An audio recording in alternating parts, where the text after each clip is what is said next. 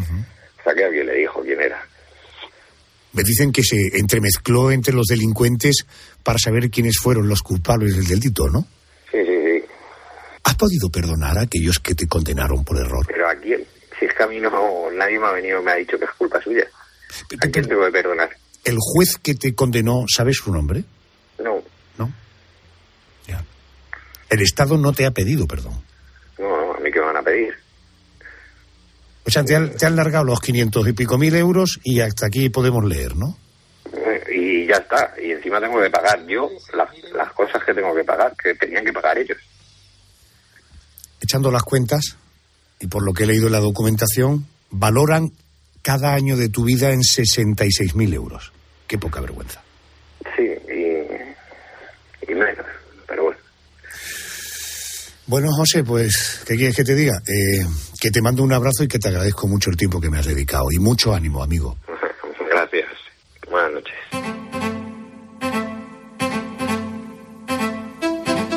Esta noche, en nuestro expediente de la Crónica Negra, el caso de la familia Bamber, asesinada al completo por el hijo adoptivo Jeremy Bamber, quien estuvo a punto de engañar a los investigadores. Actualmente continúa en prisión 38 años después de la masacre.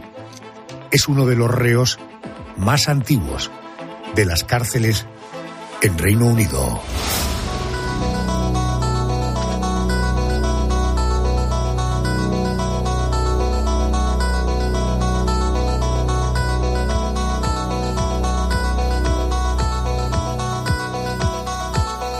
Vamos al boletín de las 2 de la madrugada, una en Canarias.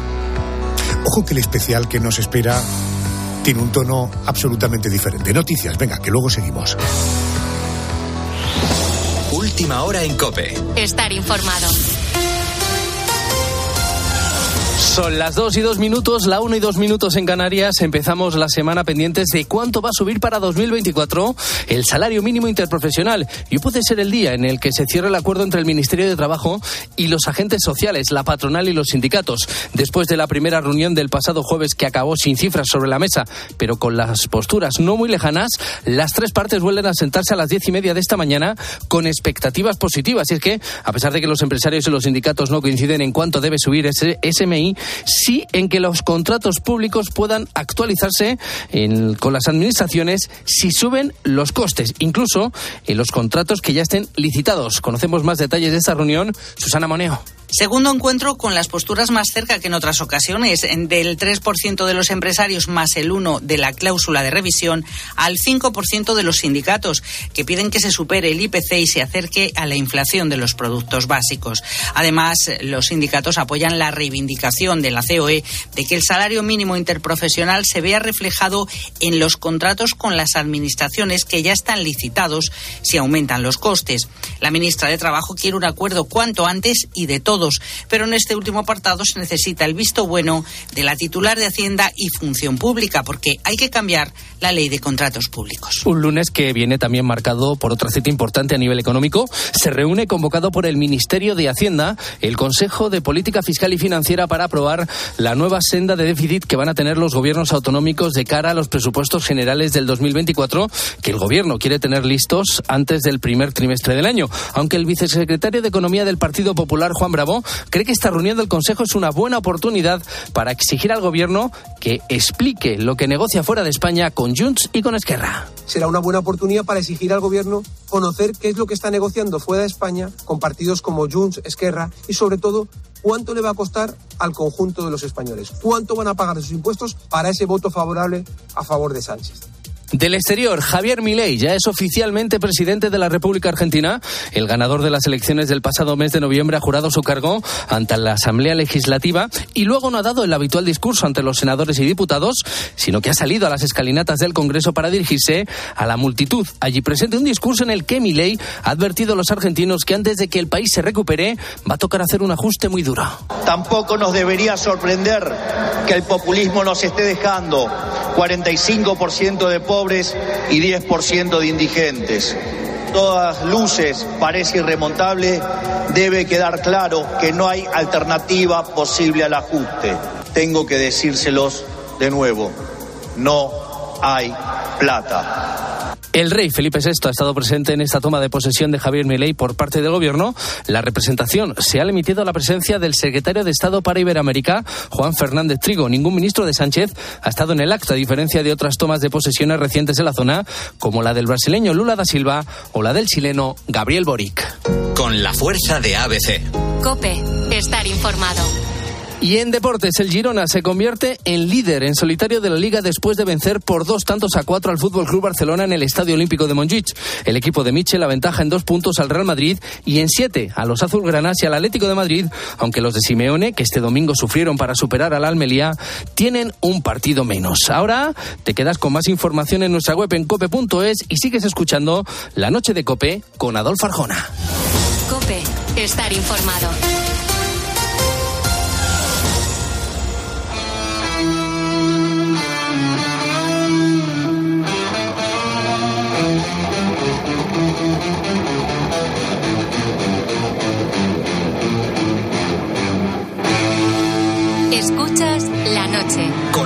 Arjona. Cope, estar informado.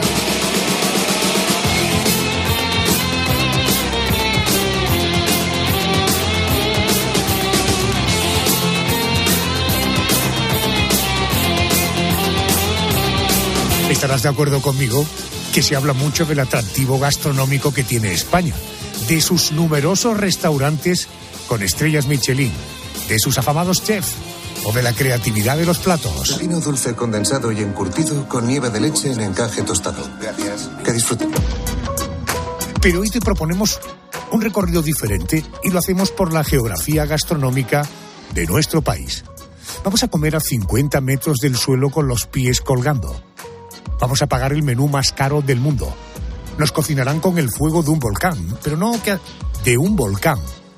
O vamos a saborear platos con los ojos tapados. Durante las próximas horas ustedes ingerirán grasas, sal, azúcar, proteínas, bacterias, hongos, varias plantas y animales y en alguna ocasión hasta ecosistemas enteros. Degusten, saboreen, deleítense. Bien. ¿Quién tiene hambre? Restaurantes curiosos en nuestro país.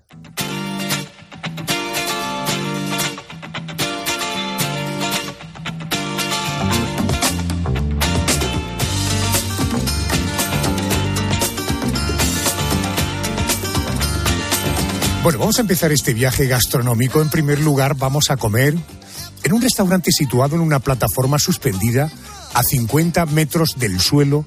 Caben 22 personas alrededor de la mesa y todos van asegurados con correas. Bueno, el cocinero, el sumilier, los camareros y un técnico en seguridad aérea acompañan a los comensales en su viaje al cielo. Allí arriba podemos celebrar nuestra reunión privada con vistas a un campo de golf, o una pista de carreras, o al corazón de un viñedo, o el lugar que nosotros elijamos. Se llama Dinner in the Sky, comer en el cielo. Bueno, eh, alguien de Dinner in the Sky que representa este restaurante es Zoe Bellen. Querido Zoe, muy buenas noches, bienvenida. Buenas noches, ¿qué tal? Buenas noches. ¿Cómo se sostiene esa plataforma a 50 metros de altura? Bueno, um, nuestra plataforma está sostenida por grúas móviles que son muy grandes y nada, sube a los 50 metros porque tiene unas cuatro piernas que las aguanta el peso y nada, esta eh, grúa puede lle- llevar unas 200 toneladas y nada, nuestra plataforma solo llega a los 4,3 así que es totalmente seguro. Qué bueno. Eh, si la previsión del tiempo no es la adecuada, ¿se suspende la comida? Um, sí, claro, nunca nos queremos arriesgar, pero bueno, no hablamos de cancelar o suspender, sino de mover la fecha o horas, porque a veces solo por el viento y se puede aplazar a una hora después o algo así. Ujú. Eh, Zoe, eh, ¿los comensales deben cumplir algún requisito de salud o firmar algún seguro?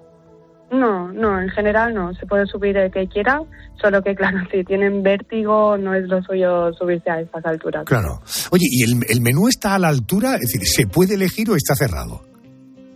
Bueno, normalmente um, el menú está decidido de antes, porque los cocineros no tienen tanto espacio para trabajar a la carta, pero sí, hay diferentes platos. Eh, cuéntame un poquito de la carta. ¿Qué, qué tipo de gastronomía ofrecéis a 50 metros de altura? Ah, nunca nos fijamos a una gastronomía en concreto porque suben diferentes cocineros de estrella, que claro, cada uno trae sus especialidades. Y nada, hacemos gastronomía ligera como unas tapas o también gastronomía gourmet como una cena de cinco platos o algo así. ¿Arriba ten- tenéis algo para calentar la comida o eso va en recipientes que mantienen el calor? No, tenemos para calentar, solo que no podemos trabajar con aceite caliente como freidoras y cosas así. Eh, Todo lo demás, no, un horno podéis tenerlo sin problema, ¿no? Sí, tenemos como podemos trabajar con sartén y cazuelas, eso eso se puede. Qué bueno. Decía yo al principio que eh, podemos cenar con vistas a un campo de golf, a una pista de carreras. ¿Podemos también eh, elegir el entorno de la plataforma? ¿Cómo? Sí, Perdón. sí, decía yo que eh, podíamos cenar o comer eh, con vistas a un campo de golf, al corazón de un viñedo, decía yo esto al principio. ¿Debo entender que esta grúa se mueve de un sitio a otro? Es decir, que podemos elegir el sitio donde queremos comer o la grúa siempre está en el mismo sitio. No, no, se puede donde sea. La grúa es movible, así que donde sea. Si es en la playa, si es en una carrera de, de coches o de motos, donde, donde se quiera, se puede mover. ¿Qué tipo de clientes suelen ir a, a- a- a- en fin, a vivir esta experiencia? Porque es algo más que comer. ¿Qué tipo de cliente? ¿Cuál es el perfil del cliente? Pues tenemos muchos clientes diferentes. Podemos hacer grupos privados, como por ejemplo una cena de un cumple o una boda, pero también hacemos eventos abiertos al público donde puede subir el que quiera. ¿Dónde estáis ubicados en España? Ahora mismo estamos en Islas Baleares, en Mallorca, pero nada, hemos estado en Barcelona, Madrid, Marbella, en muchos sitios ya. Qué bueno, qué bueno. Zoe, te mando un beso muy fuerte. Gracias y muchísimo ánimo y que siga el negocio tan bien como va. Un abrazo. Muchísimas gracias. Qué bueno, a 50 metros de altura. Qué bueno.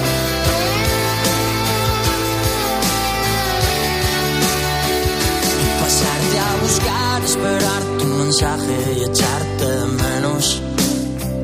Que no quiera comer, concentrarme ni hablar porque quiero ir más lejos. Decía Zoe que ahora están en Mallorca.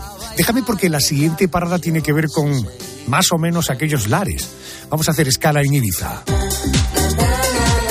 A ver, Carmela, ¿dónde nos quieres llevar? Bueno, pues a un sitiazo. Empiezo, empiezo diciéndote eso porque solo ir a Ibiza ya es un buen plan. Bueno, te voy a llevar al que dicen que es el mayor espectáculo gastronómico del mundo. Así definen quienes lo han hecho, lo que van a encontrar en el Hotel Hard Rock de la Isla Balear, donde te van a poner el menú, ojo Adolfo, más caro del mundo.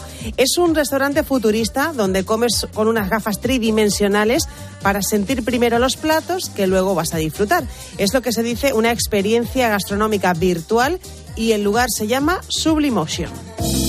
El cofundador y el director creativo de este restaurante es Eduardo González. Muy buenas noches.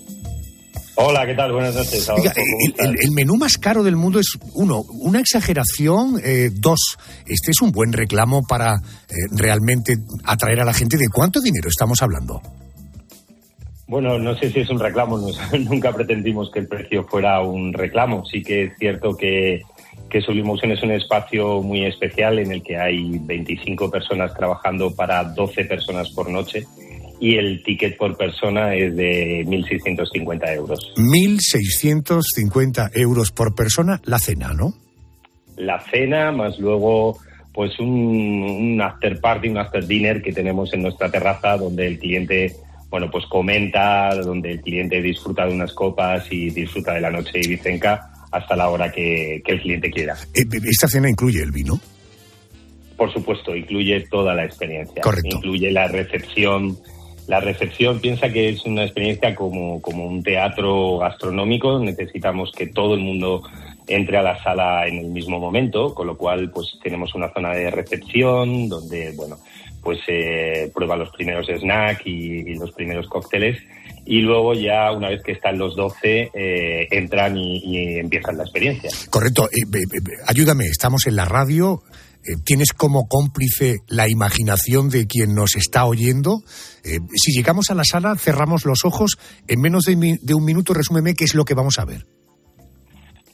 Pues eh, es una sala de 70 metros cuadrados, eh, con 7 metros de altura, es un plató, eh, con una infraestructura técnica como si fuera un, un, un concierto de una estrella de rock, y nos encontramos una única mesa fabricada en, en Corian, eh, en la que, bueno, pues 12 comensales, 6 sillas a cada lado, nuestro modelo de silla Aston, que, que, bueno, pues que, que es un, una silla ergonómica especial para que tu velada sea lo más confortable posible.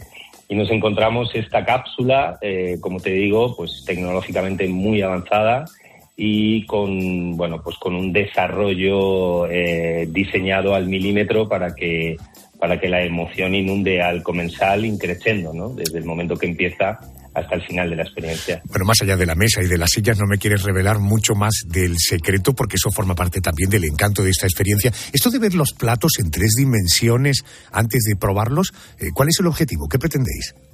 Bueno, no, no, en realidad eh, nosotros tenemos 12 escenas y solo una de ellas eh, la disfrutas a través de la realidad virtual y de la realidad aumentada. Eh, a partir de este momento nosotros utilizamos vamos un paso más allá y utilizamos la realidad mixta. ¿Qué ocurre? Que tú eres capaz de ver tus manos virtuales, estar en un espacio absolutamente virtual, pero coger con tus manos virtuales snack- snacks reales, probar gastronomía, alta gastronomía, eh, de forma real, con lo cual es la primera a ver, a ver, a que ver. estás comiendo. A ver, a ver, a ver. Yo tengo dos manos virtuales, cojo un trozo de algo virtual, me lo meto en la boca y, y voy a comer. Pero alguien me meterá eso en la boca, ¿no? No, no, no, lo coges tú, te lo metes tú con, con tus propias manos. y lo O sea, mastico y lo saboreo? food. Efectivamente, es la primera vez que comes en el metaverso. No me lo puedo creer lo que me estás diciendo. Porque yo he, pilo- he pilotado un avión, yo eh, lo que veo con mis gafas son dos guantes, me agarro las palancas y voy haciendo los movimientos con los joysticks. Pero claro, tener la sensación del sabor, a mí me parece muy fuerte eso. Bueno, del sabor no, es que en realidad estás comiendo un bocado real. Nosotros lo que hacemos es jugar con la geolocalización de todo. Si hay un snack en una posición en la mesa, con tus gafas virtuales tú lo ves como si fuera, eh, por ejemplo, un diamante con luz interior que brilla. Tú lo coges con tus manos virtuales y es capaz de comerse Guau. ese diamante. Qué bueno. Y, Oye, entonces- y te lo comes de manera real, Claro, pesa claro. en tu mano, huele, en fin. di- eh, discúlpame, porque no lo había ahora lo entiendo, pero, pero, pero qué movida, ¿no? De pronto veo... No, no, es, es tener un pie, es tener un pie en, en cada lado, ¿no? Es- por eso se llama mixta, ¿no? Porque por primera vez tú puedes hacer algo que es absolutamente real, como es algo, como es comer y compartir el alimento con, con tus amigos, Eh, con Eduardo, tus ¿y- parientes. ¿el menú se elige o es una decisión del chef? El- nosotros tenemos un, un menú diseñado a una experiencia, porque ni siquiera hablamos de menú, hablamos de escenas. Eh, tú vas viajando por 12 escenas diferentes, en la que, bueno, pues gracias a la tecnología, pues la sala se transforma en espacios radicalmente distintos.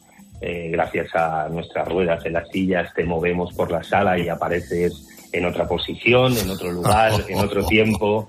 En, en, eh, hombre, piensa que en Sublimusion nosotros llevamos trabajando en este concepto desde el 2012.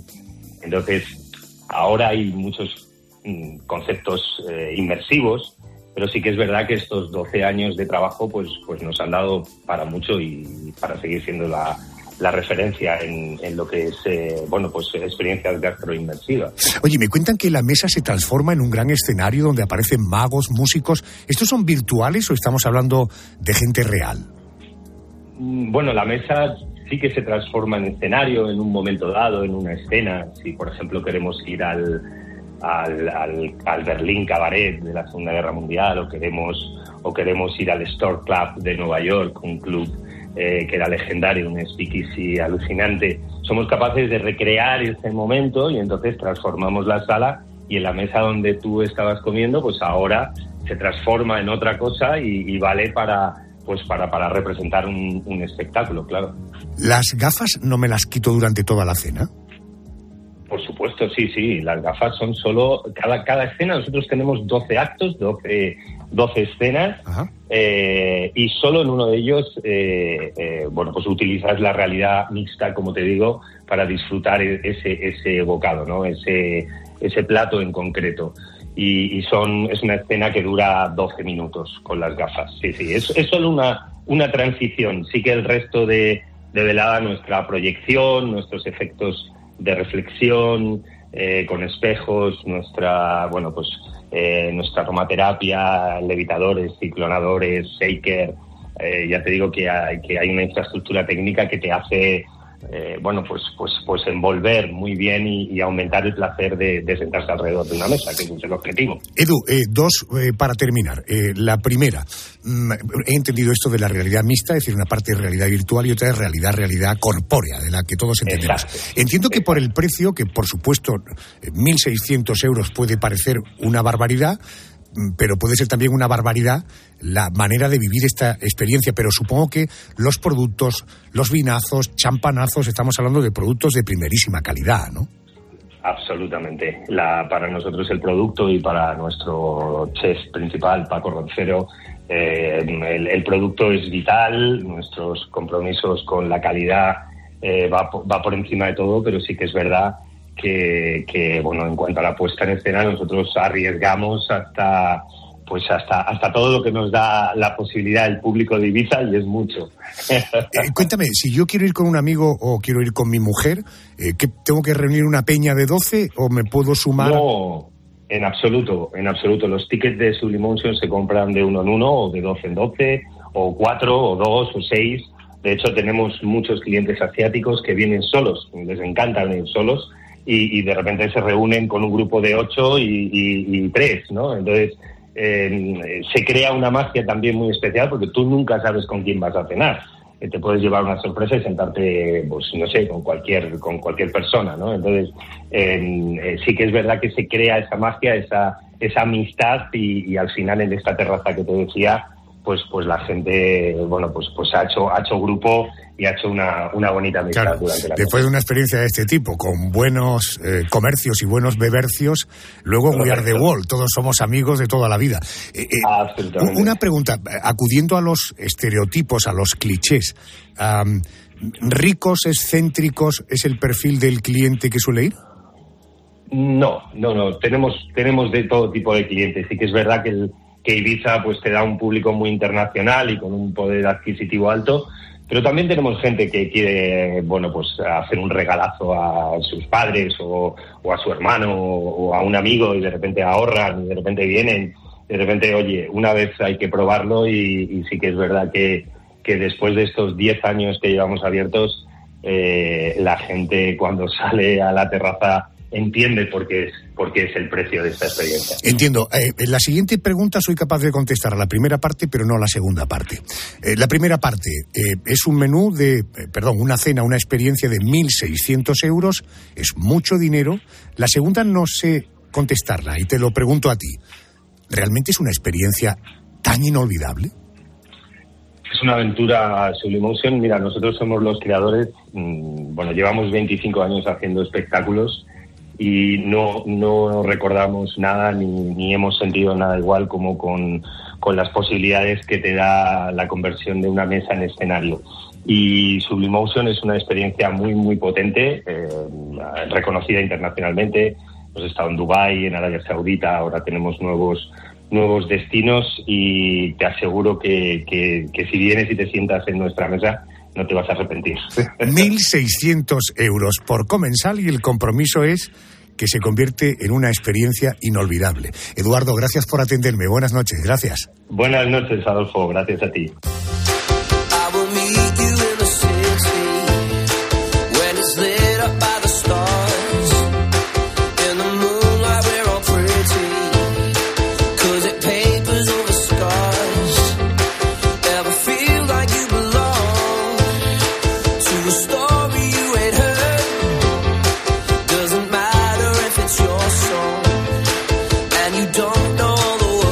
Venga, dejamos Ibiza y desde Ibiza nos vamos a trasladar ahora a otra isla, pero en Canarias.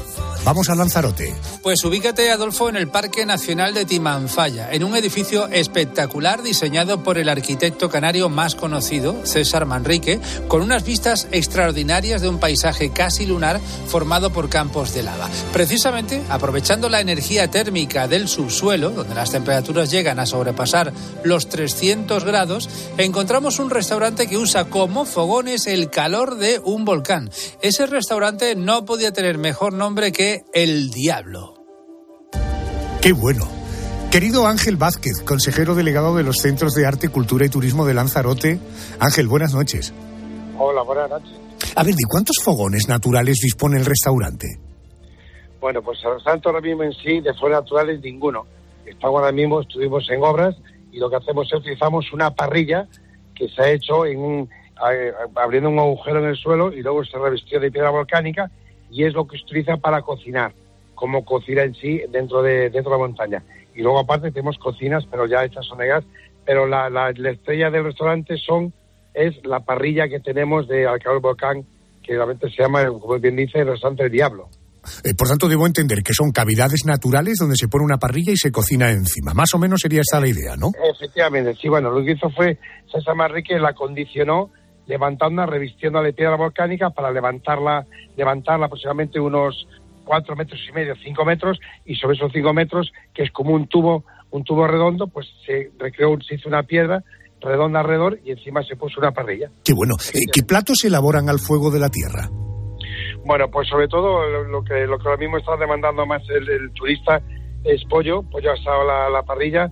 Eh, estamos usando también carne de aquí, como puede ser el cabrito, el conejo, y sobre todo, bueno, carne de ternera, aunque no es de aquí, pero estamos apostando por producto local. Pero esto es todo al cabo del volcán. Y lo que hacemos es después usar también la parrilla para, para temas de verdura, que eso también es muy apreciado por el turista. Oye, ¿y el sabor al calor de la tierra, al calor del volcán, el sabor del pollo, de las verduras, eh, ¿se nota diferencia de cuando se utilizan otras fuentes de energía?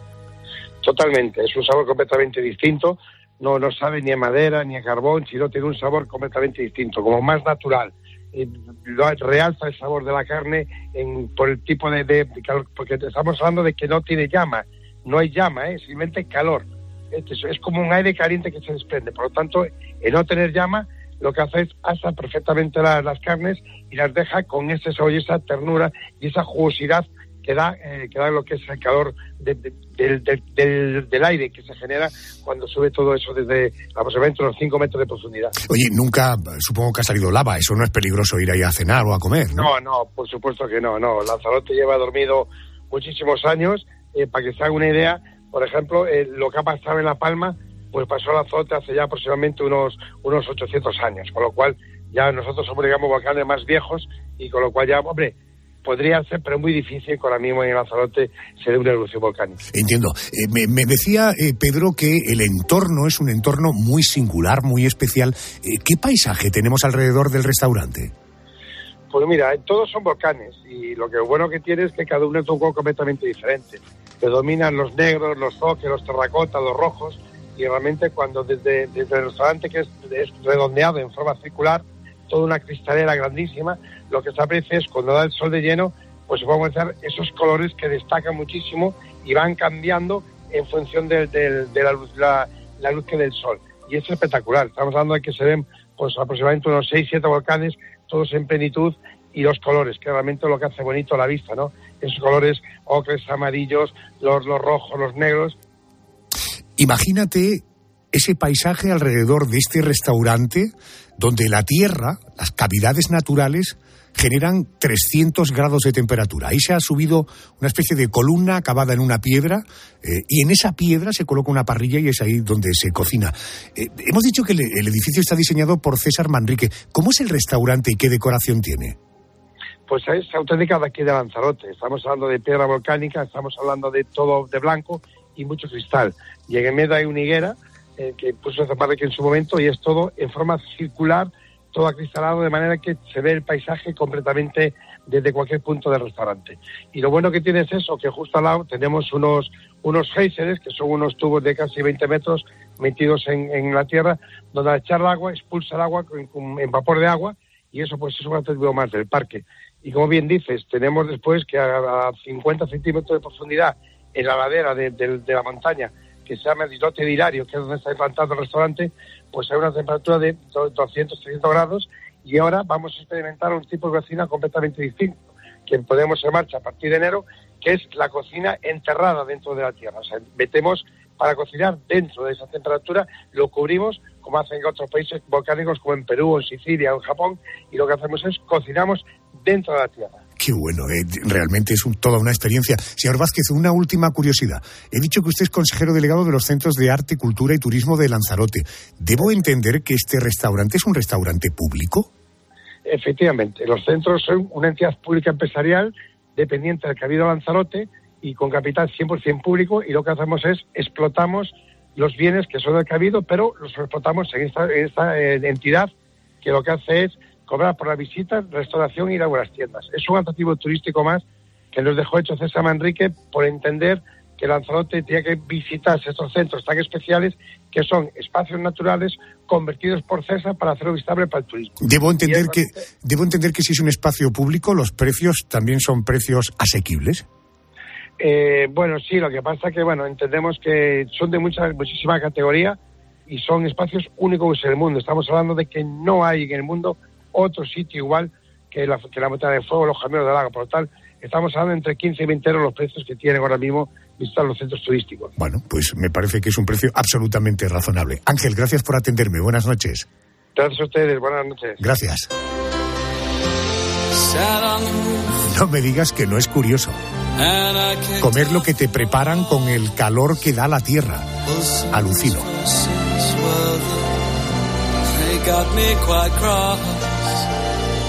But the sun's been kind while I wrote this song. It's for people like you that keep it turned on. So excuse me for getting, but these things I do. You see, I've forgotten if they're green.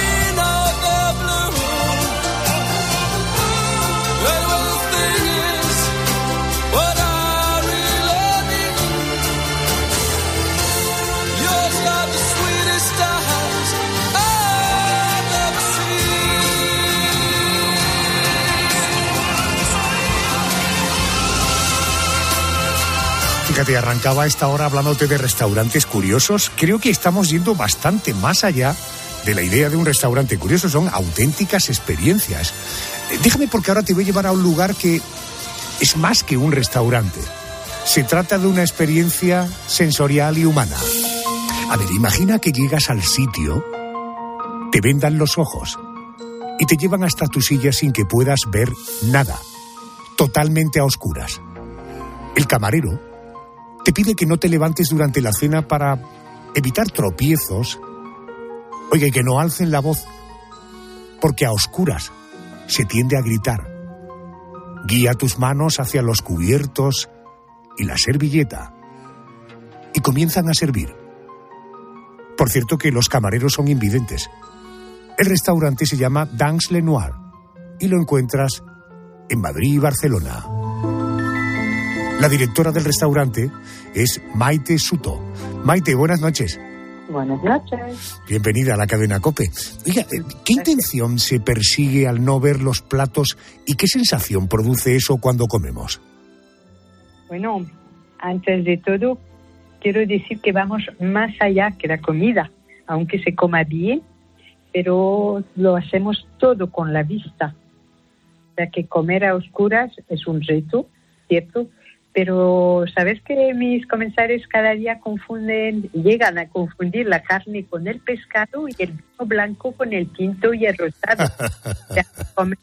con la vista y siempre digo un plato bien preparado pasa por la vista y te lo comes con los ojos.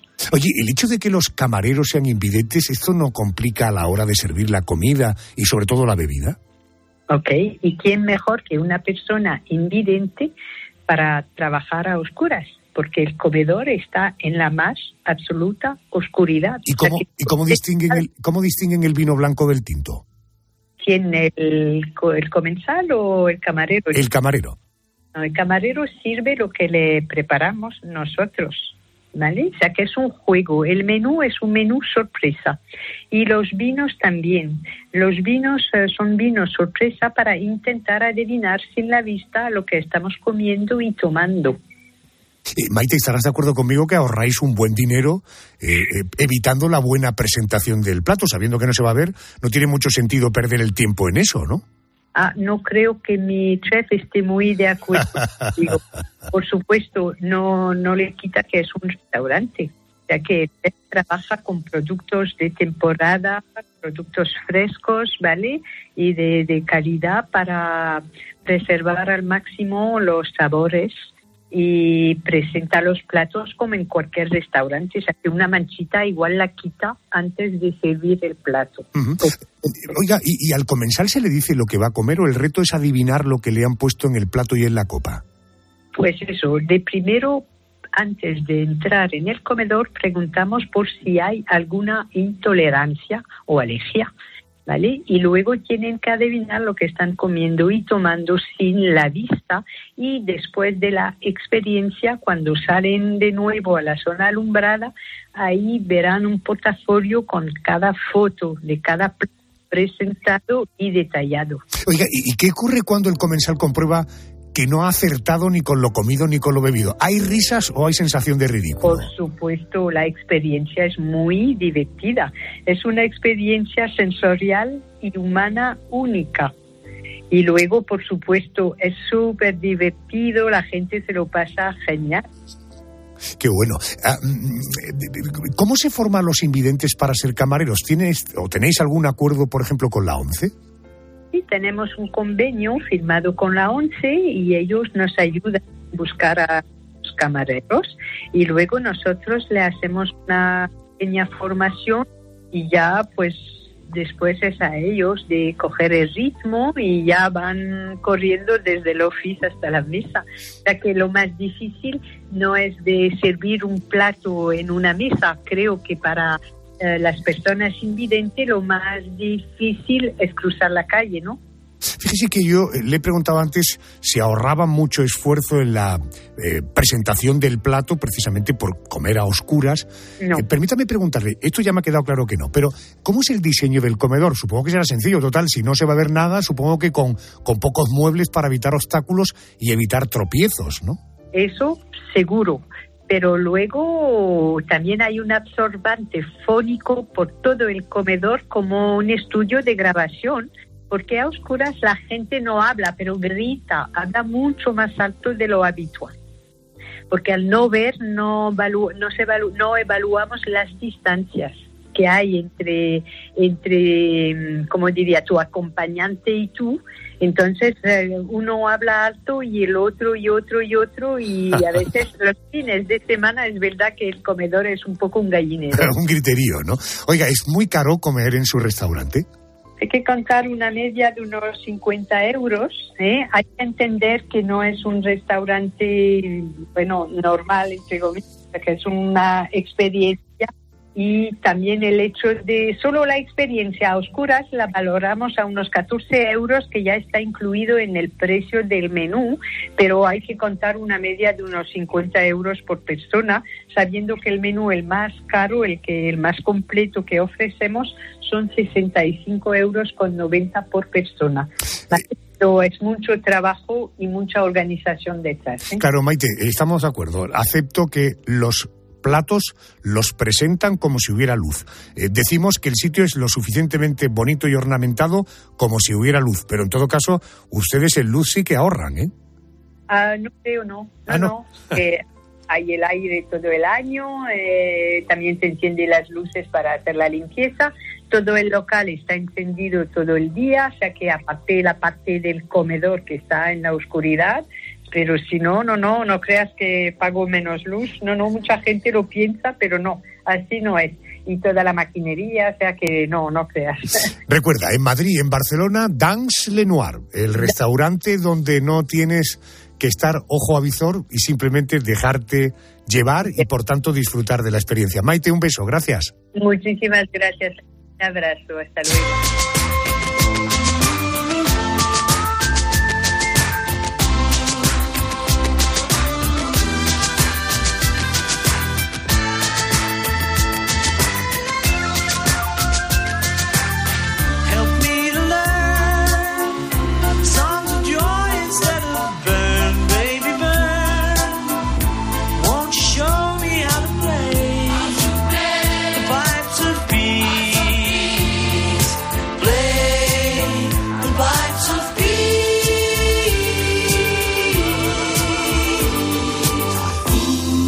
Nuestra siguiente parada es en Aljucén. Es una localidad cercana a Mérida, en la provincia de Badajoz, donde me han dicho que podemos comer en unas auténticas termas romanas. A ver, Mónica, cuéntame algunos detalles. Bueno, pues eh, como te puedes imaginar, nos invitan a comer tumbados, como se hacía en la antigua Roma. Las recetas también son romanas y se elaboran gracias a la documentación que han usado para elaborar un menú lo más fiel posible al que tomaban los habitantes de Emérita Augusta, la actual Mérida, hace más de 2.000 años. El lugar al que vamos son las termas Aqua Libera, donde han recreado una villa romana en la que además de este restaurante del que hablamos, vamos a encontrar hotel y, como su nombre indica, unas termas donde pueden darnos hasta un masaje relajante. Vamos a hablar con su propietaria, es Noemí Cabalgante. Noemí, muy buenas noches. Hola, buenas noches. Buenas noches. Vamos a comenzar por el restaurante y el menú. Eh, ¿Qué comían los romanos hace dos mil años y qué productos de la época vamos a encontrar en la carta actualmente?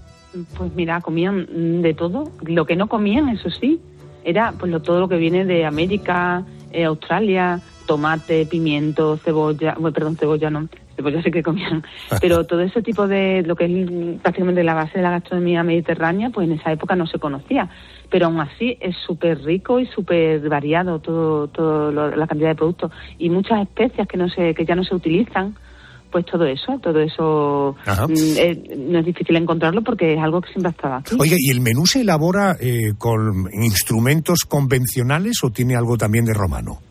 Sí, bueno, sí, sí, eso sí. Con instrumentos convencionales es como lo usamos. Eh, nos hemos modernizado en ese aspecto. ¿Y una mesa? Eh, ¿Cómo es una mesa para que la gente pueda comer tumbada?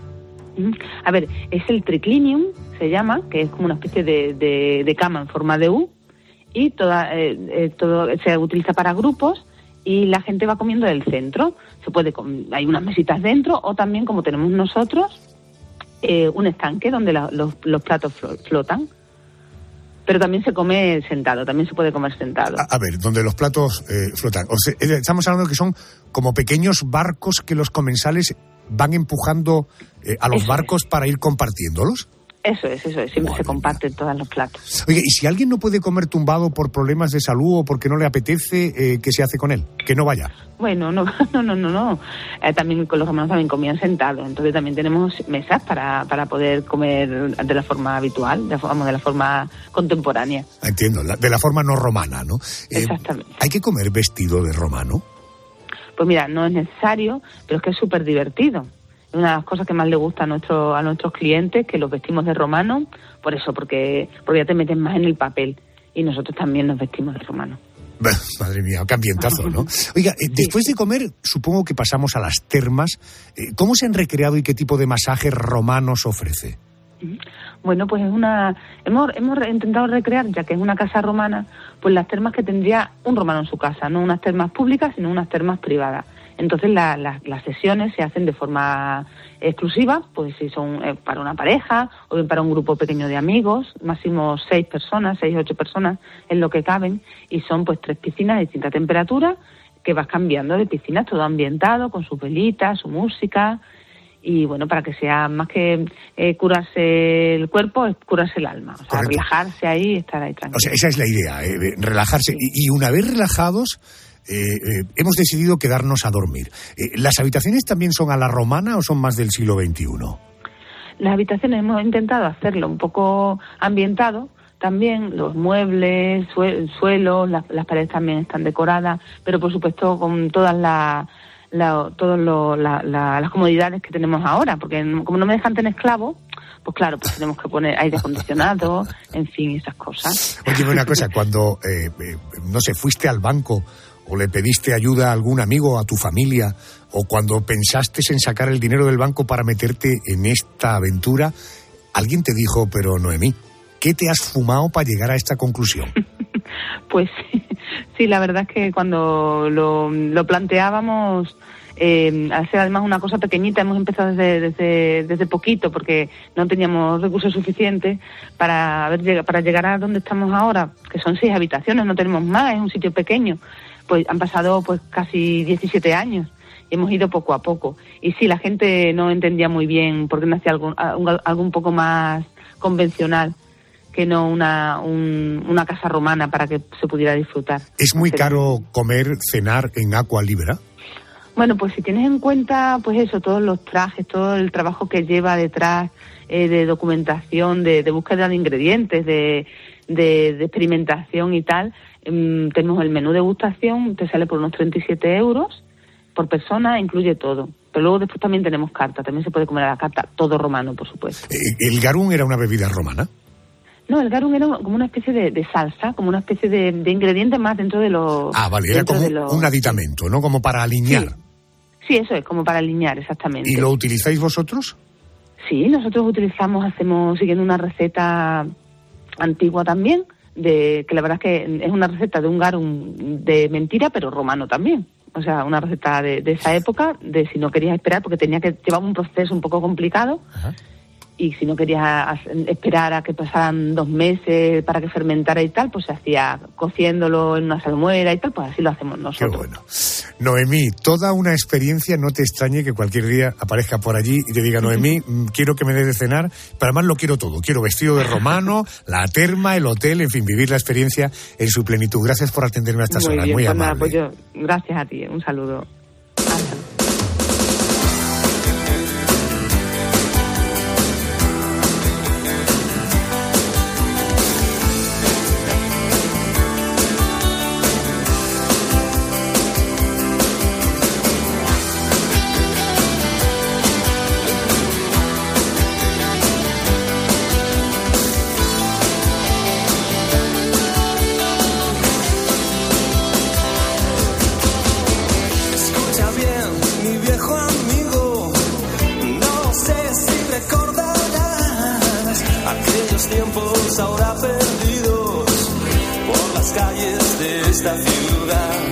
Hay una cadena de restaurantes en España que lo mismo te ofrece un menú con espectáculo que un restaurante temático, de misterio, de intriga.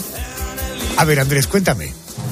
Dicen que no te puedes fiar de lo que te digan de ellos porque los clientes se comprometen a no contar lo que pasa y lo que viven dentro y que ese es uno de sus mejores alicientes.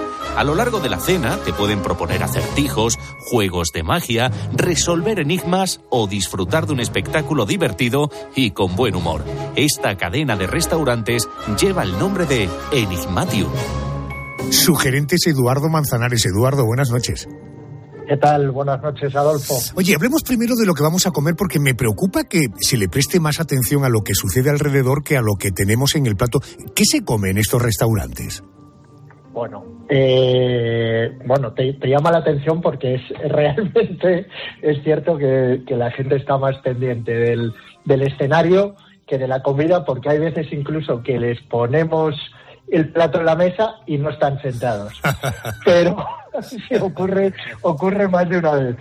Eh, yo te cuento un poquito lo que estamos haciendo ahora en Madrid, porque en cada, en cada ciudad, en Valencia, Barcelona, Bilbao, tenemos, tenemos diferentes menús y, y diferentes configuraciones. pero dame, una- unas pinceladas. ¿Qué se comen? A base de... Sí, mira, yo te digo, ahora, por ejemplo, en Madrid, nosotros de, de primero son unos entrantes a compartir. Estamos poniendo un surtido de ibéricos y de queso, eh, parrillada de verduras, surtido de croquetas y una degustación de tortillas de, de patata. Y de segundo pueden elegir entre salmón a la plancha, merluza con de salsa verde, entrecota a la parrilla o costillas. E- Ese menú que no, ese menú que no- bueno, supongo que además un postre, pero ¿qué nos puede costar ese menú más o menos? Pues nosotros es un, un precio global. La cena con el espectáculo y una copa son ahora 49,50. Oye, una pregunta, si no vas... En Madrid, ¿eh? En Madrid, En correcto. Madrid. Si no En vas... Valencia es un poco más barato, bueno, dependiendo de las ciudades, cambia, pero oscila alrededor de los 50. Vale. Cinco arriba, cinco abajo. Si no vas resolviendo enigmas, ¿no comes o son dos cosas diferentes en la velada? Bueno, el primer enigma que sí que hay que resolver es llegar al, al restaurante. Si no llegas, no comes. eso, es fundamental. Porque nosotros nunca decimos dónde está el restaurante. Y además, cada cierto tiempo lo vamos cambiando de sitio para la gente que va repitiendo. Igual que vamos cambiando los enigmas durante la cena, pero el enigma, que es lo que nosotros siempre vendemos es que es el único restaurante del mundo que no te dice dónde está. ¿Cómo lo hacemos? Un día antes de ir a cenar, la persona que lo ha organizado, que ha, contactado con nosotros, va a recibir un correo electrónico donde se le va a citar en un punto de la ciudad y va a recibir unas pistas. Con esas pistas tienen que tratar de llegar al restaurante. En el caso de que se pierdan, se despisten, pertenezcan, como decimos nosotros, al pelotón de los torpes, tenemos un teléfono de emergencia al cual pueden llamar y ahí ya les diríamos la dirección exacta, para que nadie se quede sin cenar. Oiga, ¿por qué es un restaurante interactivo? Eh, ¿Se sacan a, un- sacan a la gente al escenario a cantar, a, a actuar Eh, durante la cena?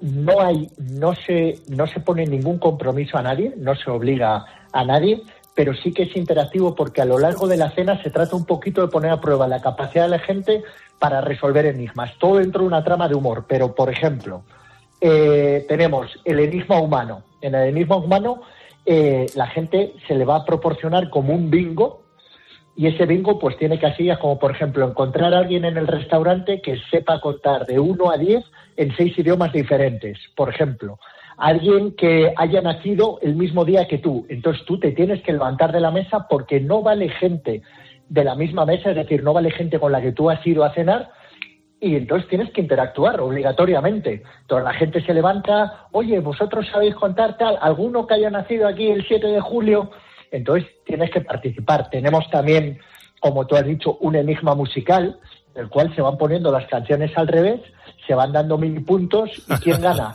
El que suba arriba, sepa qué canción es, la tiene que cantar, le ayuda eh, la gente, los amigos o la pareja con la que ha ido a, a- a cenar y siempre el que gana el enigma pues recibe un, un premio, una botellita de cava, una botellita de vino, algo. Esto que quería preguntarte, si encuentro el, el restaurante sin necesidad de utilizar el teléfono de emergencia, si resuelvo todos los enigmas, si hago todos los números que tengo que hacer, al final, ¿qué me voy a llevar? ¿Una botellita de champán o una botellita de vino?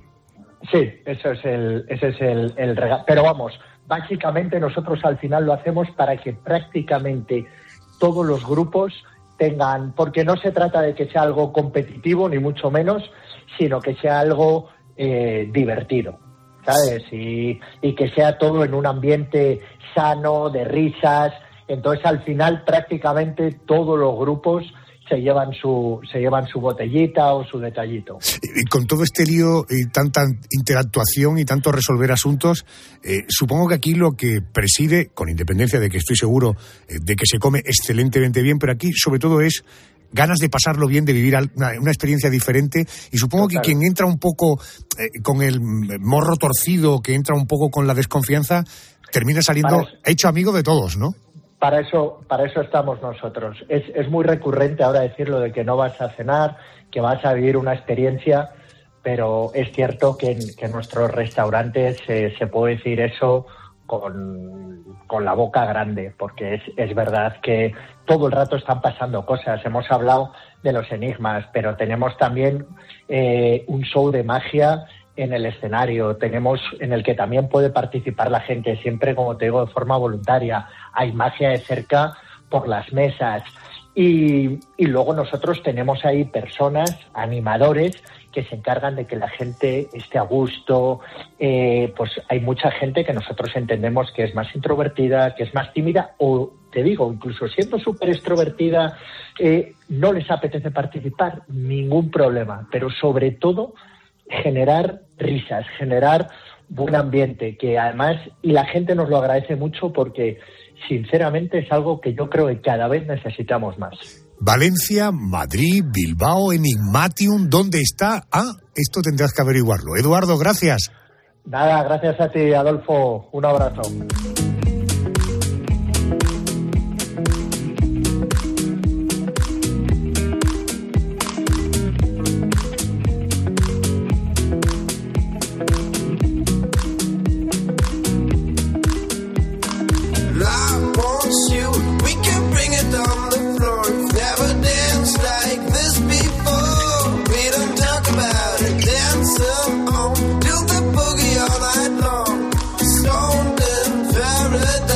Vamos a buscar ahora un lugar escondido en una zona de la Rambla de Barcelona. Cuentan que en su interior podemos encontrar gnomos, árboles mágicos, criaturas fantásticas. Es un lugar de cuento donde tomar una copa o un cóctel. Hay cascadas, estanques y lagos. El sonido ambiente es el canto de los grillos o de los búhos. Y cada hora en punto se recrea una tormenta con rayos y truenos. Entramos en el Bosque de las Hadas. Su director de contenido del Bosque de las Hadas es Ángel Díaz. Buenas noches. Hola, buenas noches. Buenas noches. Oiga, ¿por qué recrear un bosque encantado como los de Tolkien para, para decorar un bar de copas? Bueno, es, es, eh, o sea, ya hace muchos años, cuando se creó el Museo de Cera de Barcelona, eh, se pensó que, el, museo pues tenía que tener un espacio de, bar, de cafetería, y, siendo el museo pues una experiencia muy temática, vamos a decirlo así, el bar no podría ser menos, ¿no? Eh, pensamos que el tema de las hadas, los bosques, el misterio, los elfos, podía ser un, motivo así muy sugerente además para, para muchos públicos, porque el Bosque de las Fadas es un espacio que está abierto desde las diez y media de la mañana hasta las dos de la madrugada. Y a lo largo de ese espacio de tiempo pues eh, acogemos a, familias con niños que obviamente pues quedan fascinadas un poco por el decorado y por, los efectos que también tiene el bosque. Y por la tarde y anoche pues es más un bar de copas donde además se puede también comer y donde se puede disfrutar pues un ambiente muy tranquilo un ambiente que, que, invita, digamos, pues a la confidencia y a la intimidad. He leído que sois una extensión del famoso Museo de Cera de Barcelona. ¿En qué consiste esa extensión? Bueno, el, el, el museo nace en su momento pues como una iniciativa muy innovadora.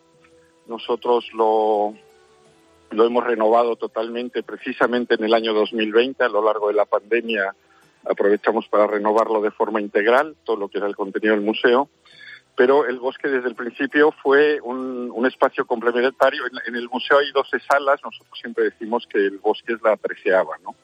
Es un espacio temático que vale la pena visitar, aunque tu intención solo sea visitar el museo. De hecho, tenemos a mucha gente que va, que va a sacar fotos, que va a contemplar un poco la decoración, el ambiente.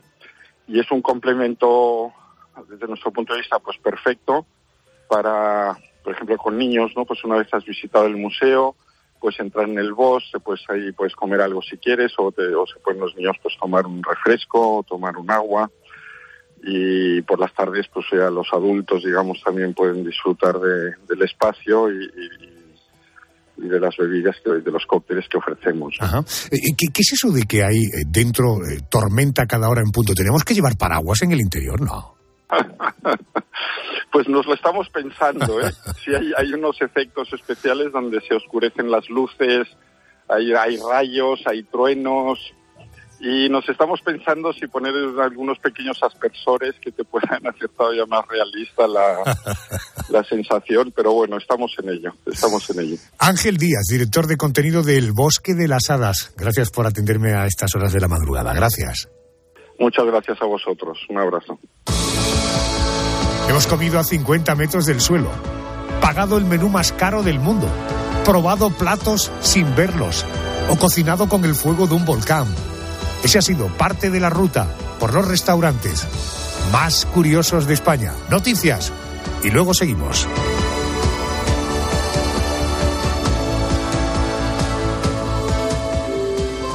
Poder pasar ese tiempo que no dedico el resto del año a compartir momentos con mi familia. El nacimiento del niño Jesús. ¿Y a ti? ¿Qué es lo que más te ilusiona de la Navidad? A mí lo que más me ilusiona en la Navidad es verle la cara a los niños, es verle la cara a mis hijos, a mis nietos, a vuestros hijos y a vuestros nietos, cuando ven las luces, cuando ven los Reyes Magos y cuando ven los portales de Belén. Porque en esas caras me reflejo yo y posiblemente todos vosotros. Todos hemos sido niños y ahora todos disfrutamos con ellos. En tiempo de juego, Paco González y Manolo Lama comparten contigo la ilusión de la Navidad. ¡Feliz Navidad!